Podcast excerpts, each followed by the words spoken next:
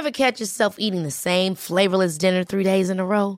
Dreaming of something better? Well, HelloFresh is your guilt-free dream come true, baby. It's me, Kiki Palmer. Let's wake up those taste buds with hot, juicy pecan-crusted chicken or garlic butter shrimp scampi. Mm. Hello Fresh. Stop dreaming of all the delicious possibilities and dig in at HelloFresh.com. Let's get this dinner party started.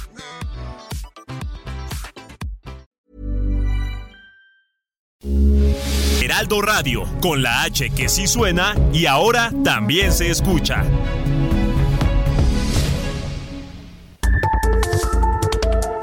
Las coordenadas de la información. Con Alejandro Cacho.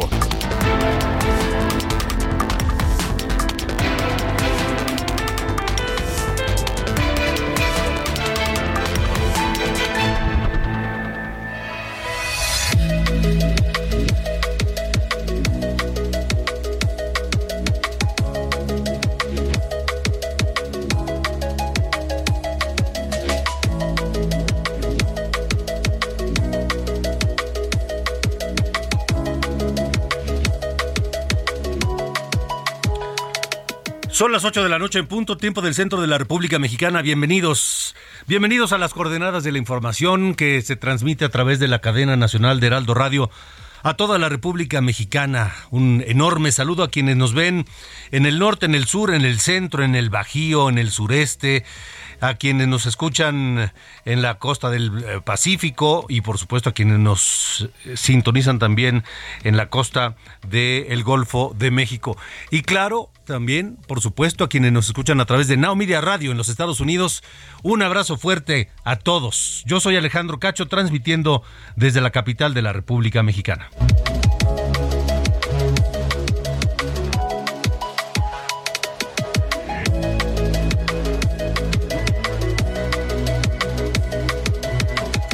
Varios temas esta noche porque hay cosas interesantes que comentar. Hay un libro, estamos en 2023, en este 2023 hay, habrá el 4 de junio elecciones para eh, elegir gobernador o gobernadora en Coahuila y el Estado de México.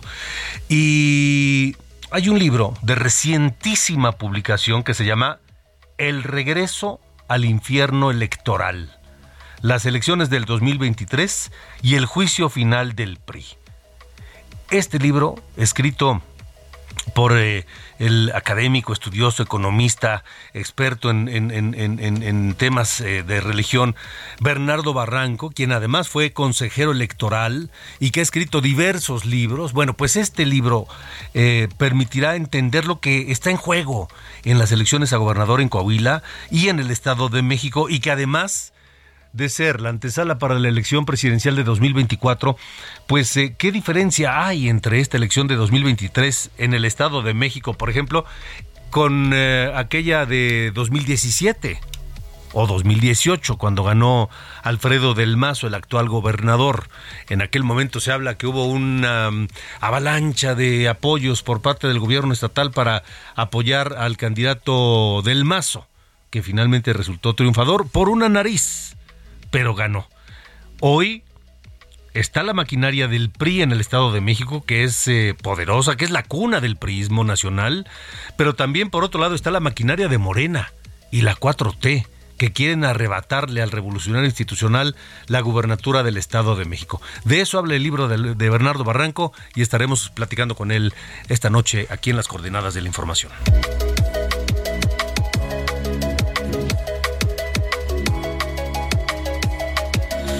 Bueno, platicaremos también con el alcalde de Benito Juárez, Santiago Taboado, que, Taboada, que sale y reacciona ante lo que llama una persecución política en su contra y una elección de Estado que estaría construyendo eh, ni más ni menos que Claudia Sheinbaum, la jefa de gobierno de la Ciudad de México.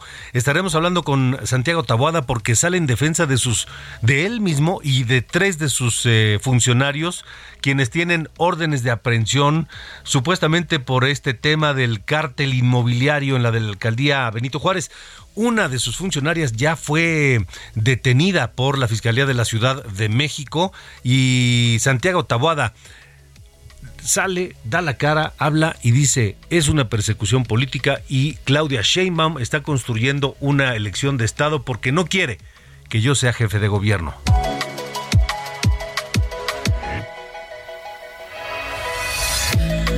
Bueno, la directora de la Agencia Antidrogas de los Estados Unidos, la señora Ann Milgram, eh, reveló tres áreas y le pide al gobierno mexicano que atienda tres áreas de su de, la, de la responsabilidad del gobierno mexicano que no están siendo atendidas y que no cooperan lo suficiente con Estados Unidos.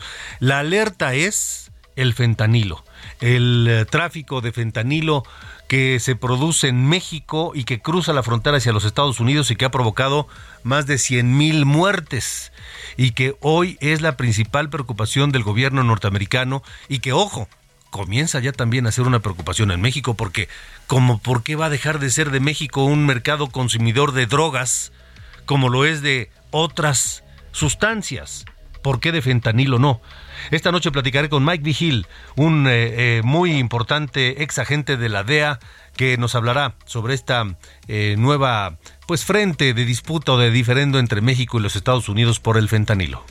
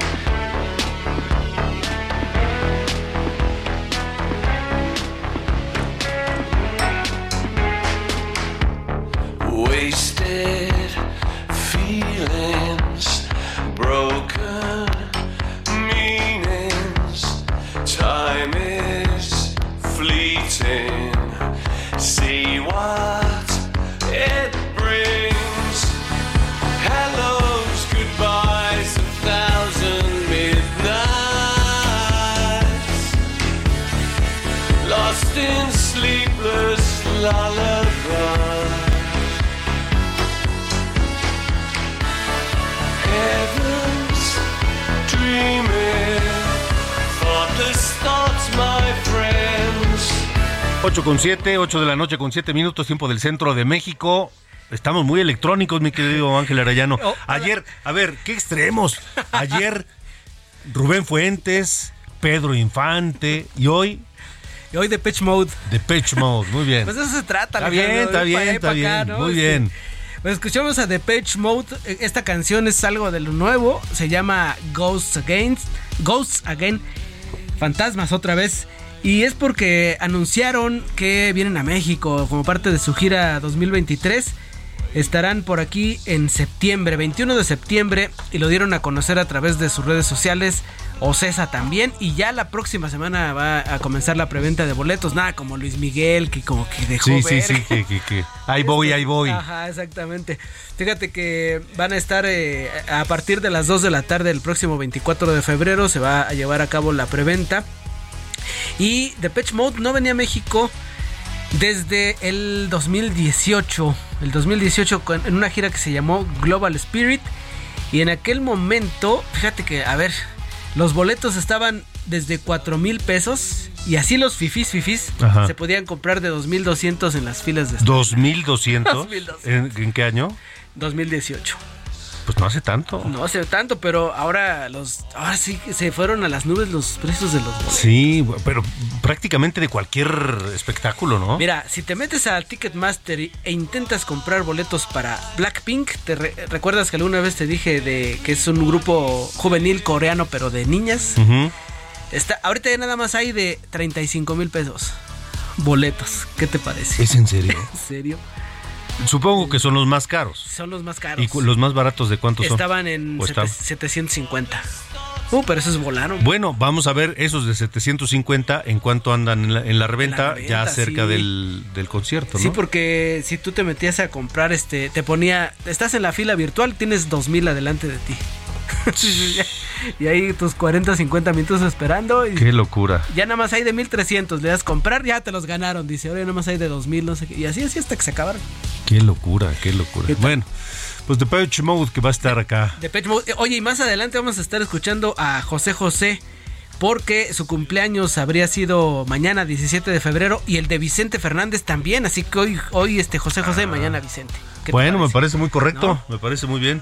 Así que, mira, ya están ahí sí, ya, la botella. Ya me está dando sed. Oye, qué combinación, Vicente Fernández y, José José. Ajá, nacieron el mismo no, día. Sí, ya me está dando sed. Sí, ¿verdad? Ya me está dando sed. Hay una agüita de las que dan. Sí, sí. De, sed de la mala, dices. De esa de la mala, claro, sí. sí ¿verdad? Un tequilín, ¿no? Sí, pues mínimo. Sí, bueno, gracias, muy bien. Alejandro. Gracias, gracias, Ángel Arayano. Goodbye.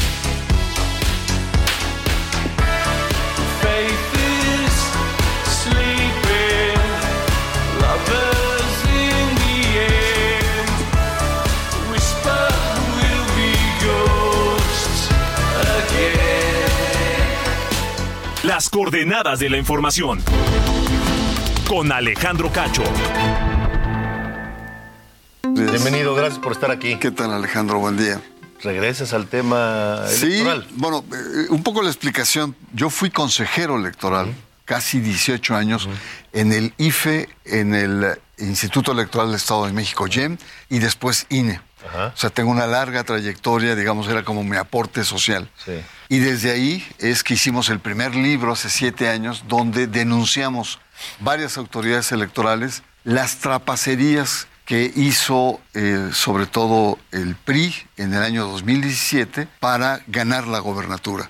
Del Estado de México. Del Estado de México. Y ese fue un momento después del proceso electoral, ¿no? Gente que sabía que era, habíamos sido autoridades electorales, que sabíamos cómo se podía, digamos, ajustar el, proceso, ¿no? Y más bien es, sobre todo, misión de las autoridades electorales. Recordarás la violencia electoral que se dio en aquel tiempo, las cabezas de cochinos que se echaron por, en las casas de campaña o, en, muchos de los eh, lugares donde la gente iba a votar. Eh, eh, programas sociales, la manipulación social, electoral eh, las 100 visitas de altos funcionarios de gobierno coordinado en ese momento por Rosario Robles, en fin, una serie de cuestiones que nos invitaban a los que habíamos sido consejeros, muchos, decir, no fue, no fue, no fue leal el proceso. Y ahora... ¿Cómo se ve ahora? Ahora el, libro es más, más que ver qué pasó, ver qué está pasando, qué es lo que está en juego, cuáles son los entretelones, cuáles son los intereses, qué consecuencias existen, ¿no? Y realmente eh, invitar al lector para sopesar el peso de la elección 2023 en el Estado de México. El concepto de infierno electoral que he usado en dos libros, es el retorno. El regreso, sí. Es sobre todo la corrupción electoral. Me queda. Básicamente, ¿no? Es, es como eh, el Sodoma y Gomorra en términos políticos, de cómo un grupo en el poder, que lleva 93 años, ha hecho todo para mantenerse ahí. Eh, el infierno de las grandes religiones es una parte de mi especialidad. Es donde pululan, digamos, las almas pecadoras, donde se juntan. Y en este caso es el poder que los articula. Es un, el grupo más poderoso que existe en el país, que se articula para poder mantener estos privilegios que durante años ha marcado al grupo, es decir, una relación entre política y economía, negocios. ¿Sigue intacto ese grupo? Por supuesto, no solamente intacto, ha evolucionado. Ha crecido. Eh, eh, porque uno piensa, bueno, son solamente primero los que son de Atlacomulco. Esto no es cierto, es una manera de hacer política. Dinero y poder. Pero esto también se amplía porque no solamente son las estructuras administrativas, son los institutos electorales, son los magistrados, es la oposición, la oposición ha comprado. La diferencia ahora en este proceso electoral es que este grupo ahora enfrenta a otro grupo. Eso es, lo que súmale el grupo, de, Morena que trae el apoyo del, gobierno federal. Al grupo Texcoco. Sí. ¿No? Al grupo Texcoco. Entonces, eh, probablemente el grupo Atlacomulco enfrente eh, la elección más reñida en su historia, porque tiene detrás el apoyo de la estructura federal. Dos ejemplos muy sencillos. Uno, los programas sociales, que en la anterior se usaban de manera eh, proselitista. Hoy pues los programas sociales de la Cuarta Transformación en el Estado de México son mayores incluso. Los, adultos mayores, las becas, los estudiantes, etcétera. Y otro, otro eh, ejemplo eh, importante que tenemos ahí es eh, pues los recursos que están más controlados ahora por la federación. Bernardo, ¿qué papel juega el PAN en esto? Porque el PAN va en alianza con el PRI y PRD. Bueno, esto se deriva a que en el Estado de México, incluso a nivel federal, se deriva de que el PRI por sí mismo no puede ganar las elecciones en el Estado de México. Ninguno. O sea, ninguno de la oposición. Ninguno de la oposición, pero particularmente el poderoso y soberbio PRI en la elección del 17 llega con menos votos que Morena y Delfina. De hecho, Delfina le gana a Alfredo del Mazo por partido.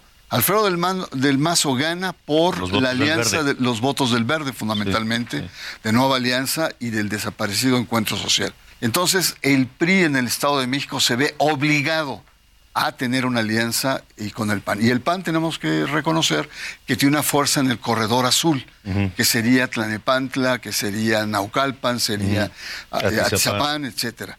Y son municipios muy grandes y que probable o posiblemente aportarían los votos que equilibrarían los momios, ¿no? Frente a lo que ha sido el despliegue de Morena, que en el, fíjate, en el, en el 17, Morena en el Estado de México anticipa el tsunami del 18. En el 18, es arrasado el PRI y muchos presidentes municipales de Morena jamás imaginaron que iban a ser presidentes municipales. Hicieron un papel desastroso.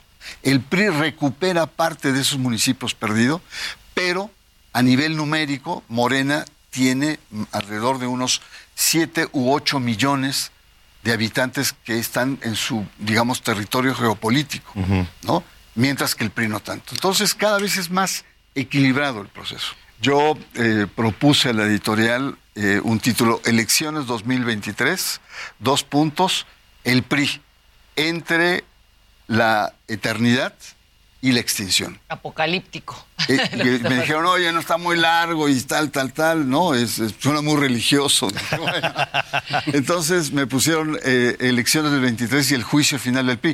y esto está bien, el juicio final del PRI. Eso se oye. Sí. Suena fuerte también. Fuerte como la extinción o la eternidad. Y es eh, el gran dilema que tiene el PRI en este momento. ¿Por qué tiene el dilema? Porque si el PRI pierde, se convierte en un partido chiquito, a la altura del PRD o del... Porque ya no, verde, ¿sí? ya no tiene territorio. Y el, PRI de los años 70, del ah, siglo pasado, poderoso, etc. Aquel no va a volver, yo creo, ¿no? Pues Morena, eh, si, gana, si gana Morena acá, tendría casi todo el territorio, como el PRI de los años del siglo pasado. ¿Crees que pueda levantar el PRI como lo fue en algún momento? No, muy difícil. El PRI, digamos, viene viviendo un desgaste tremendo. El PRI con Fox pensábamos que estaba aniquilado. Se va recuperando, recupera territorio, recupera viabilidad. Se habla de un nuevo PRI con la generación de Enrique Peña Nieto. Y ese nuevo PRI es el que desilusiona a la ciudadanía. Estamos hablando que del 16 pierde nueve estados y ahí eh, ha venido perdiendo el tsunami del 18, después el 21, que ni siquiera las alianzas le funcionan. Entonces tenemos un PRI que en los últimos años viene a la baja, viene en un tobogán. Sí. Lo lógico sería que en esta elección perdiera, pero estamos hablando del PRI del Estado de México, que es diferente. Es el grupo que no es cualquier PRI. que tiene todo el control, que tiene el aparato electoral más poderoso que está fincado en el gobierno. Pero también estamos hablando de cuatro años de desgaste de la 4T ante las clases medias. Claro. ¿No? Que fueron las que lo apoyaron fuertemente en el 2018. Tú lo ves también en los nichos de cada una de las candidatas, ¿no? Doña Delfina habla lenguaje popular, La, situación de los pobres, ella también es pobre, entiende muy bien la gente, es decir, ella se dirige a el espectro amplio. Estamos hablando que el Estado de México tiene 18, eh, 19 millones de habitantes. En términos electorales, son 12 millones, 12.5 millones. Equivalentes a Centroamérica, a Uruguay, Paraguay juntos, cercanos al, padrón electoral de Chile. Es, una, inmensidad. Delfinas va a la gente más pobre, que es el 60% del Estado de México.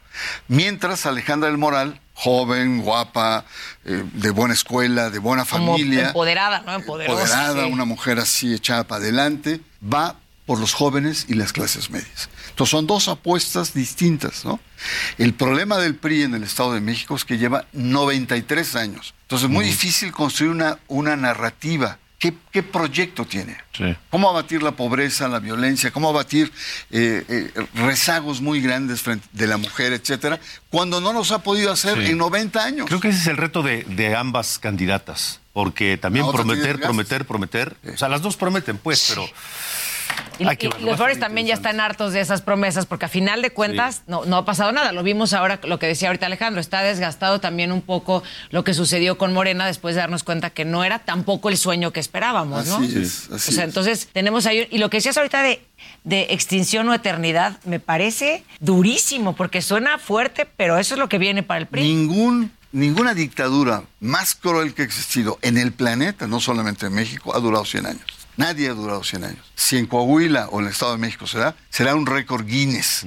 100 años en el poder, nada. 100 años. Las, las, dinastías del Mazo, por ejemplo, también. ¿En dónde se han dado tres generaciones de del Mazo? Como el actual gobernador, que es el nieto, el padre y el abuelo fueron gobernadores. Y con todo respeto a las repúblicas bananeras, ni en la peor república bananera se ha dado esto. Entonces estamos en un momento de vértice. Lo que quiero decir es, esta elección va a marcar la, la del 24. De acuerdo. Totalmente. Lo que pase o deje de pasar en el Estado de México incide en el 24. Sí, eh, tal vez, pero a ver, en el año 2000 ganó Vicente Fox. Sí. Y en el Estado de México estaba. Perdió el Estado de México. nadie, nadie ha ganado. Arturo Montiel. Igual Calderón. Y luego con Calderón. Pero yo, yo no me refiero tanto eh, de ver quién gana, sino cómo se dan las cosas. La percepción, en el año. ¿Cómo se da? Porque si el, eh, la, alianza gana el Estado de México, va a vitaminarse frente, como oposición, frente al proceso electoral. Si pierde la alianza, llegará desfondada y tendrá prácticamente la cuarta T. Y también habrá que ver si, esa alianza, habiendo ganado, se mantiene como alianza o yo creo que, lo que, lo que dice Bernardo es muy importante. Se va a vitaminar, se va a fortalecer. Claro. Porque es la única manera. A ver, la única, sí. tenían solo, que ir, solo, no gana el PRI. Tenían que ir en alianza porque solo son intrascendentes. Sí, no ganan solos. Sí, se volvieron En 23. Y si van solos en 24 serán intrascendentes. Arrasados. Tiene un momento importantísimo. es por, e, por, eso es que este libro lo que busca es explicar todos esos entretelones, desde la historia, lo que está en juego actualmente, el rol de los institutos, el rol, digamos, del Estado. Y se trata de dar a entender. Pues hay que, hay que comprarlo. El regreso al infierno electoral, Bernardo Barranco. En todas las Muy bien. Gracias, por haber estado aquí. Contrario.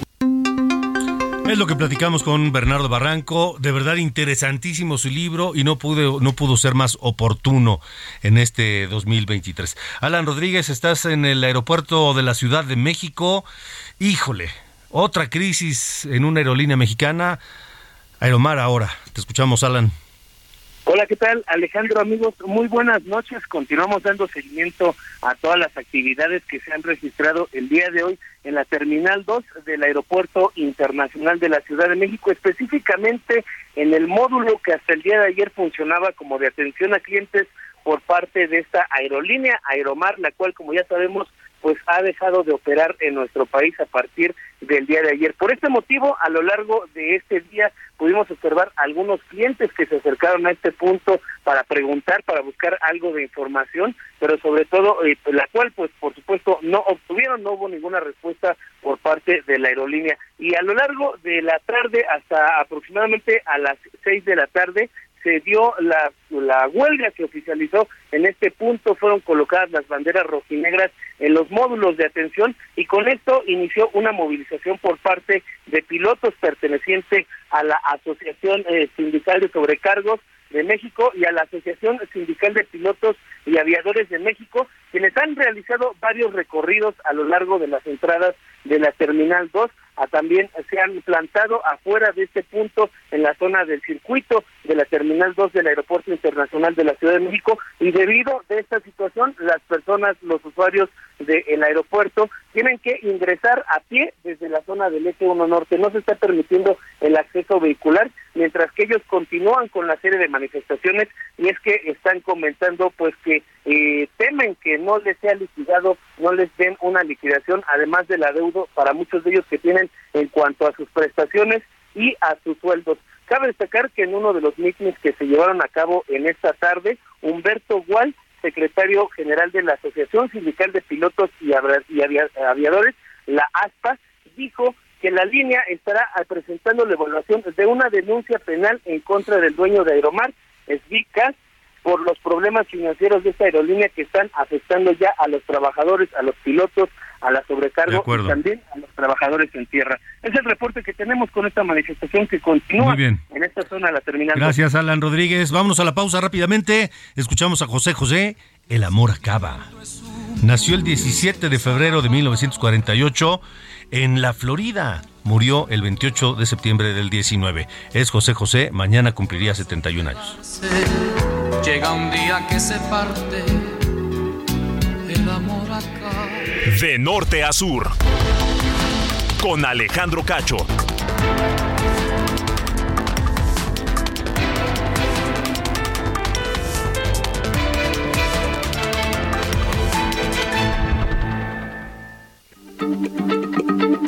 Heraldo Radio, la H se lee, se comparte, se ve y ahora también se escucha.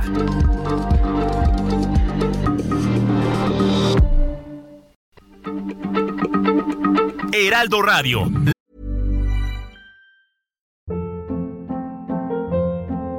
Hold up. What was that? Boring. No flavor. That was as bad as those leftovers you ate all week. Kiki Palmer here, and it's time to say hello to something fresh and guilt-free. Hello Fresh. Jazz up dinner with pecan-crusted chicken or garlic butter shrimp scampi. Now that's music to my mouth. Hello Fresh. Let's get this dinner party started. Discover all the delicious possibilities at hellofresh.com. La H se lee, se comparte, se ve y ahora también se escucha.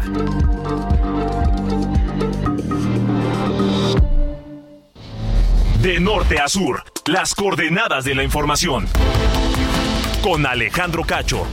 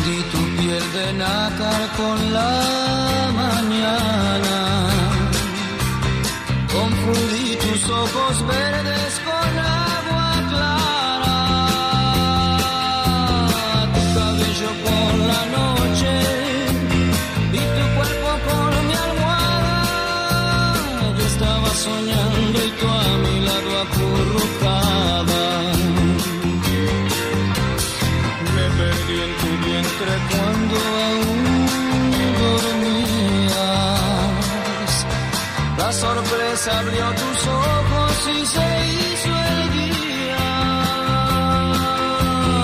Encerré un beso en tus labios, por si acaso me reñías.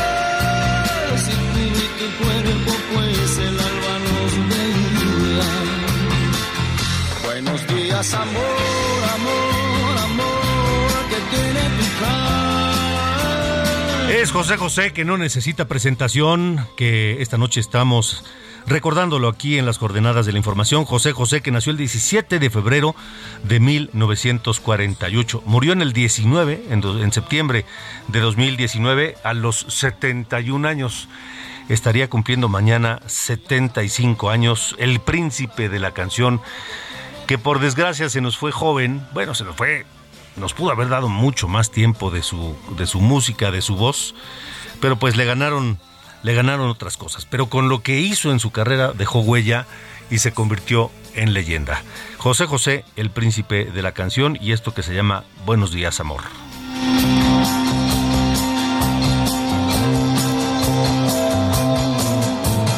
Abandonada la suerte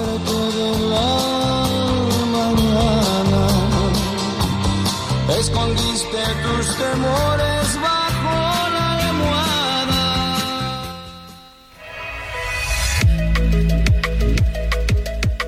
Buenas noches, este es el resumen de noticias. Sin sentencia, concluyó esta tarde el primer día de deliberación del jurado, que determinará si Genaro García Luna es culpable o inocente de los cuatro delitos para traficar cocaína y falsedad de declaraciones, y por lo que en enero inició su juicio en Nueva York. Por cuarta ocasión fue diferida la audiencia del exdirector de Pemex, Emilio Lozoya, por el caso agronitrogenados y fue programada para el 27 de abril, mientras la defensa de Lozoya Austin reiteró su disposición para lograr un acuerdo reparatorio. El próximo viernes 24 de febrero comparecerá Rosario Robles, ex titular de la Sede Sol, en la audiencia donde se definirá si se cancela o no el proceso en su contra por el presunto delito de uso indebido del servicio público, conocido como la estafa maestra. La ministra de la Suprema Corte de Justicia, Yasmín Esquivel, obtuvo una suspensión provisional contra la integración del Comité de Ética de la UNAM, que investiga el caso de plagio de su tesis de licenciatura. La suspensión garantiza a la ministra que el Comité de Ética no resuelva sobre la legalidad o no de la tesis, sino hasta que la juez resuelva de fondo el asunto. La Cámara de Diputados designó a Enrique Galván Ochoa, Andrés García Reper y Evangelina Hernández Duarte como integrantes del Comité Técnico de Evaluación para el proceso de selección del nuevo presidente y tres consejeros del INE. El secretario de Seguridad de la Ciudad de México, Omar García Harfuch, informó que se cumplimentaron órdenes de aprehensión contra 12 personas detenidas relacionadas en el atentado contra el periodista Ciro Gómez Leiva. La Profeco pidió a los 4.904 pasajeros afectados por el cierre de operaciones de Aeromar que se sumen a una demanda colectiva para ser indemnizados con el costo total del boleto más un 20% adicional casi un año de la inauguración del Aeropuerto Internacional Felipe Ángeles, hoy fue la primera vez que el presidente López Obrador usó la terminal para viajar en un avión de la Fuerza Aérea Mexicana hacia Hermosillo, Sonora, donde iniciará su gira de fin de semana. Finalmente, 12 días después del descarrilamiento de un tren cargado de sustancias químicas tóxicas en la pequeña localidad de East Palestine, en Ohio, Estados Unidos, los habitantes siguen exigiendo respuestas sobre el daño a la salud al que estarían expuestos, pues denuncian haber encontrado peces muertos en el arroyo, así como haber experimentado dolor de cabeza y garganta y ardor de ojos. Yo soy Diana Bautista y este fue el resumen de noticias. Las coordenadas de la información. Con Alejandro Cacho.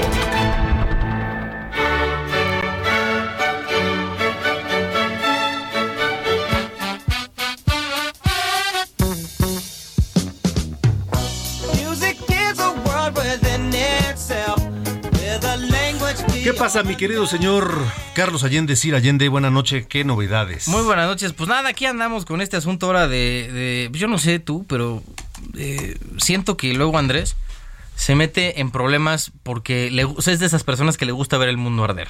¿No? Es como, como el guasón. Que, que, dice que le gusta ver el mundo arder. Así. Bueno.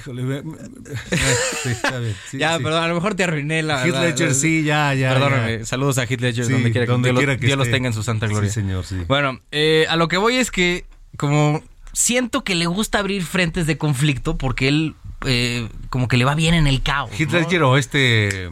Este. Phoenix. Joaquin Phoenix. Joaquin Phoenix. ¿Quién te gustó A mí se gustó más Heath Ledger, la neta.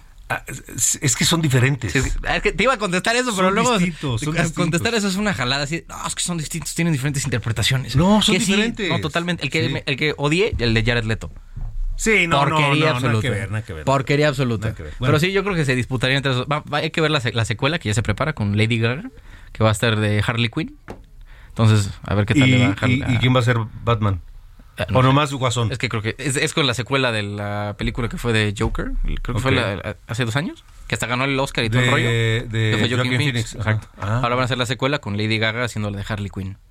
Ok, bueno, está bien, está bien. Después de ese paréntesis cultural, este cinematográfico. cinematográfico, el tema ahora es que escuchaste evidentemente que ahora quiere irsele encima a César de Castro, el abogado de Genaro García Luna allá en Estados Unidos. Bueno, pequeña cosa, porque luego ya ven que Andrés dice muchas cosas y acaba este, cumpliendo la décima parte. Em, primero, tendría que hacer la demanda ya en Estados Unidos, ¿no? Porque allá fue la acción, allá es el, hecho controvertido, se tiene que eh, eh, este, litigar en Estados Unidos. Primer problema, en Estados Unidos no existe como tal el daño moral, tendría que ser una demanda por difamación.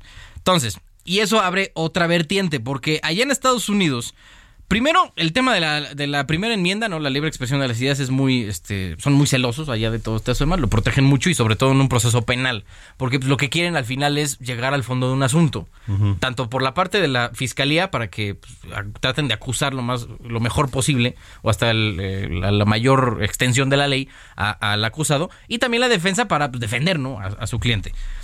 Y, eh, pero al punto de vista legal, Andrés, en caso de que decida llevar a cabo esta, este, esta demanda, que sería una pérdida de tiempo y de recursos brutal, tendría que probar cuatro cosas según los tribunales y la jurisprudencia allí en Estados Unidos. La primera es una afirmación falsa que se haga pasar por verdad. Que esto no la tiene porque lo que hizo el abogado García Luna fue formular una pregunta, no fue una afirmación.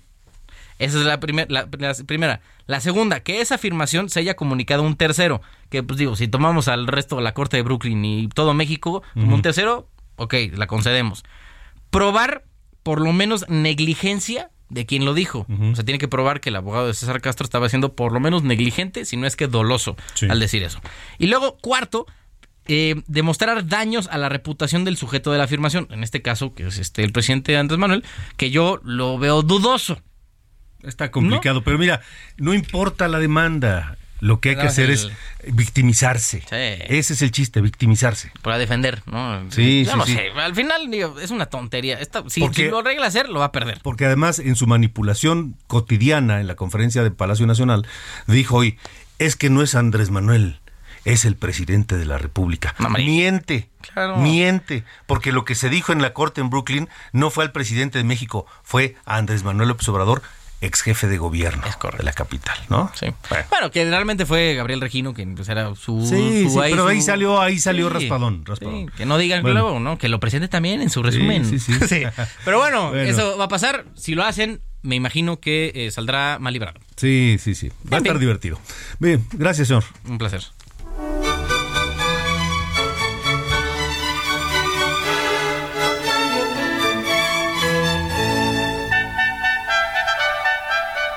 Las coordenadas de la información. Con Alejandro Cacho. Continuamos, son las 8.40 tiempo del centro de México eh, y vamos a abordar este tema del fentanilo y este reclamo, esta exigencia que hace la Agencia Antidrogas de Estados Unidos, la DEA, al gobierno de México para que haga más para combatir al cártel de Sinaloa y al cártel Jalisco Nueva Generación. El objetivo es parar el tráfico principalmente de fentanilo, que es hoy la preocupación número uno del gobierno norteamericano y de la sociedad norteamericana en el tema del tráfico de drogas y la presencia de drogas en las calles de los Estados Unidos. Em, según la directora de la DEA, Ann Milgram, eh, hay tres áreas en las que el gobierno mexicano no está cooperando lo suficiente con las autoridades de los Estados Unidos. Así lo dijo.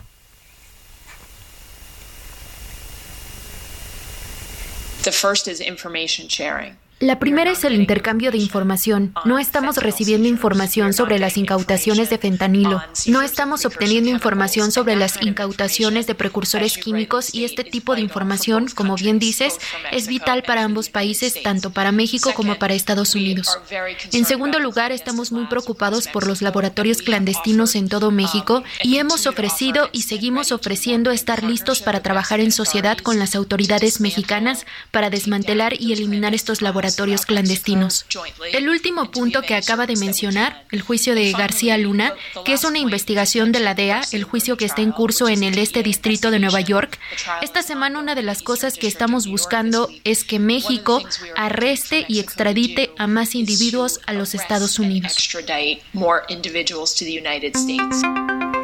Es un, es un reclamo y una exigencia no menor al gobierno de México que actualmente bajo la administración de Andrés Manuel López Obrador pues eh, ha dejado mucho de hacer en el combate al narcotráfico. Esta noche me da mucho gusto saludar y agradezco a Mike Vigil, un eh, ex, ex jefe de operaciones internacionales de la DEA, uno de los eh, más eh, condecorados agentes de esta agencia, quien fue responsable de múltiples operaciones multinacionales, que tuvo participación en operaciones en 36 países y que conoce bien lo que pasa con los cárteles de la droga mexicanos. Mike Vigil, gracias por estar con nosotros. Buena noche. Buenas noches, Alejandro. Es un placer. Igualmente, Mike. Eh, ¿cómo, ¿Cómo interpretar este, este, este, este reclamo, esta exigencia de la DEA para el gobierno de México? Bueno, Alejandro, yo no estoy de acuerdo con lo que dijo la administradora de la DEA, porque esto de la información que ella solicita sobre de incautaciones de precursores de, de pentanilo, son buenos para inteligencia, pero eso no va a ser absolutamente nada para parar ah, el pentanilo ah, que entra aquí a los Estados Unidos.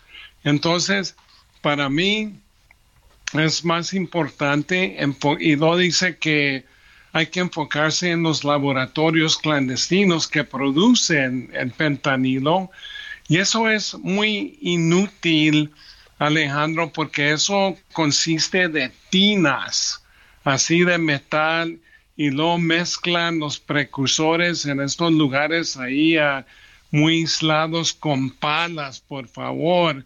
Entonces ah, no operan, no son laboratorios así como vas a encontrar en un laboratorio que produce drogas legítimas aquí en los Estados Unidos. Entonces hay que enfocarse más aquí en los Estados Unidos, por ejemplo, reducir la demanda, reducir la demanda. Necesitamos mejores sistemas para tratar la droga adicción aquí en los Estados Unidos. Mucha de la droga entra por los puertos terrestres Ah, entre la frontera ah, con, ah, entre los Estados Unidos y México. Y hace mucho tiempo, Alejandro, que no se ha desarrollado la infraestructura. Se necesita más tecnología. Hay que desarrollar tecnología para, detectar túneles entre la frontera. Y aparte de eso, hay que trabajar con México para, ah, para detectar y, y, decomisar los precursores que están entrando principalmente por ah, el puerto de Lázaro Cárdenas en Michoacán, Manzanillo en Colima y luego Veracruz, Veracruz. Entonces, hay muchas, muchas cosas más supremamente más importante que información de incautaciones si en realidad quieren parar el pentanilo.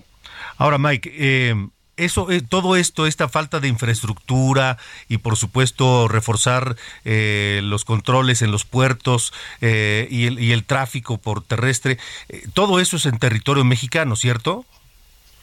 No, mucho de esto es ah, también aquí en, en, los Estados Unidos porque no nomás, a mí no me gusta apuntar dedos, Alejandro. Nosotros tenemos que hacer mucho más también. Y luego también parar las armas que están entrando a México. 75% de las armas que existen en México vienen de los Estados Unidos. Entonces, los, los dos países tienen que trabajar. Y si hay problemas entre México y los Estados Unidos, ah, principalmente después de que fue detenido a Salvador Cienfuegos en 2020 aquí en los Estados Unidos. Entonces, ah, ah, López Obrador limitó mucho en lo que está haciendo, no nomás la DEA, pero el FBI número uno. Dice que tiene que pasar toda la información a México que se está desarrollando y eso en ciertas en ciertos aspectos es algo difícil porque puede comprometer a agentes, informantes, operativos, investigaciones. Número dos, él, limitó también, bueno, quitó la inmunidad diplomática a todos los agentes de los Estados Unidos y eso es un problema porque están trabajando en, un, en una situación muy peligrosa con los carteles. Y luego la tercera parte, Alejandro, él uh, dice que todos los oficiales que tienen contacto, por ejemplo, con la DEA diariamente, tienen que hacer un informe. Entonces, es, ¿quién va a contestar el teléfono si tienen que hacer un informe cada vez? Uh, por ejemplo, si hay 10 comunicaciones diariamente, diariamente no van a contestar los teléfonos y si hay información que va a entrar una avioneta, por ejemplo, a Tabasco y no puedes contactar a una persona, entonces va a fracasar ese operativo. Entonces falta una mayor coordinación y por supuesto eh, ponerla en práctica en ambos lados de la frontera. ¿Será posible, eh, eh, se ve factible que pueda ocurrir esto en lo que queda del gobierno de López Obrador?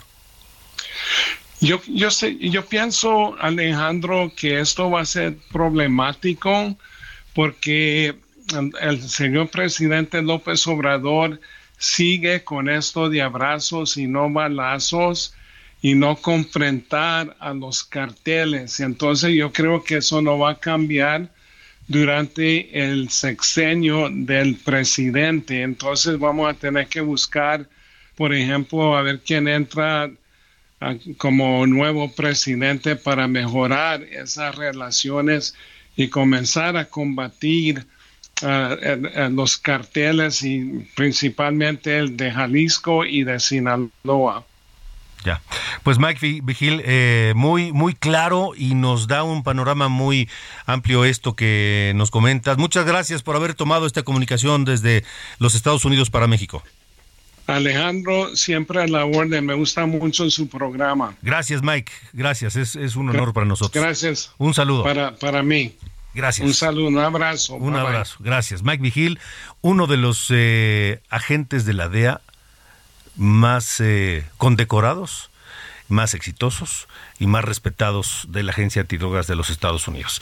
8 con 50, 10 para las 9. Las coordenadas de la información con Alejandro Cacho. Mire, ya que hablamos de los Estados Unidos, eh, saludos a la gente que nos escucha a través de Now Media en los Estados Unidos, Now Media Radio en, en, la Unión Americana. Ayer anoche le informábamos sobre este tiroteo en el centro comercial Cielo Vista Mall en El Paso, Texas, que dejó un muerto y tres heridos. Hoy sabemos que este ataque comenzó con una riña entre dos grupos, según informó la policía de El Paso. Según las autoridades, las personas involucradas en esta riña eran jóvenes entre 15 y 20 años, de los cuales dos están detenidos. Con este hecho, Estados Unidos ha tenido ya 72 tiroteos masivos en el primer mes y medio de este 2023, que han dejado en promedio dos muertos cada uno, según el archivo de violencia por armas. Y hay que recordar que este tiroteo de ayer en El Paso ocurrió en la misma zona donde hace un par de años hubo otro tiroteo sangriento, más de 20 muertos en el Walmart allá en, El Paso, Texas. Y no, le, no me extrañaría nada que estos eh, involucrados en el tiroteo, jóvenes, varios se dice, no se ha especificado el número, entre 15 y 20 años, tuvieran que ver con un pleito de pandillas ligadas al tráfico de drogas allá en El Paso, que es un, un, paso muy importante de los estupefacientes como entrada a los Estados Unidos. Vamos a esperar. 8 con 51. Las coordenadas de la información. Con Alejandro Cacho. Vamos con Carlos Juárez, nuestro compañero corresponsal de El Heraldo Tamaulipas, que nos tiene esta información. Allá en Tampico, 32 menores de edad que padecen algún tipo de cáncer podrían estar enfermos de cáncer por contaminación de una refinería. Carlos, te escuchamos. Hola, ¿qué tal Alejandro? Muy buenas noches, qué gusto saludarte desde Tamaulipas para comentarte que el Hospital General de Tampico, doctor Carlos Canseco, atiende a 32 menores de edad que padecen algún tipo de cáncer, pero existe una incidencia en quienes viven cerca de la refinería de petróleos mexicanos ubicada en el municipio de Ciudad Madero y del puerto industrial en Altamira. Así lo confirmó la encargada de hematología pediátrica y oncología, Marina Pilar Gómez.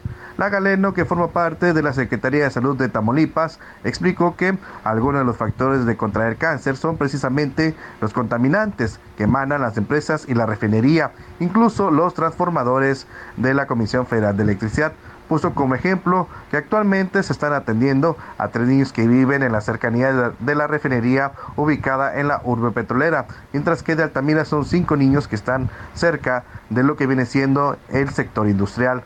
Recordó que actualmente el hospital está atendiendo a 32 niños desde los 2 años de edad hasta los 17 años. En el nosocomio se atienden a, a familias de escasos recursos, por lo que cambiarse de casa para evitar enfermarse es una decisión difícil y muy complicada. Lo conveniente es que se moderen los gases de la industria emite eh, diariamente. Hay que manifestar que, bueno, en el caso de los transformadores, ella asegura que en una plática con un ingeniero le dice que son hasta 50 metros a la redonda donde se afecta a las personas.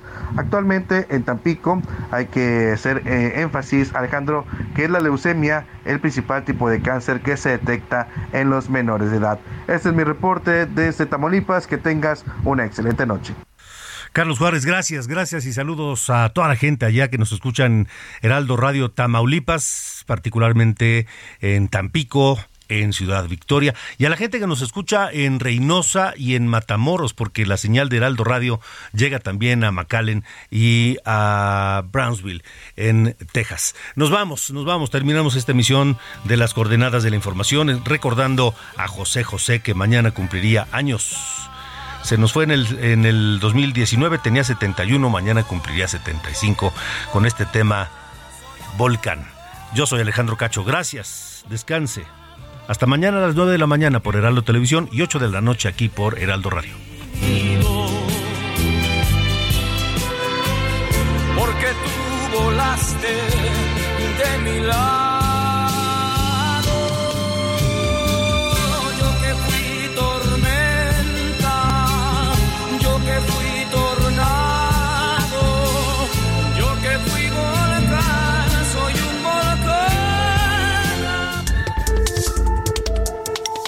Esto fue De Norte a Sur, las coordenadas de la información.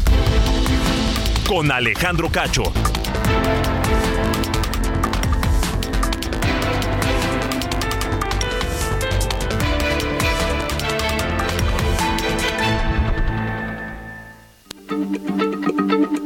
Heraldo Radio, la H se lee, se comparte, se ve y ahora también se escucha.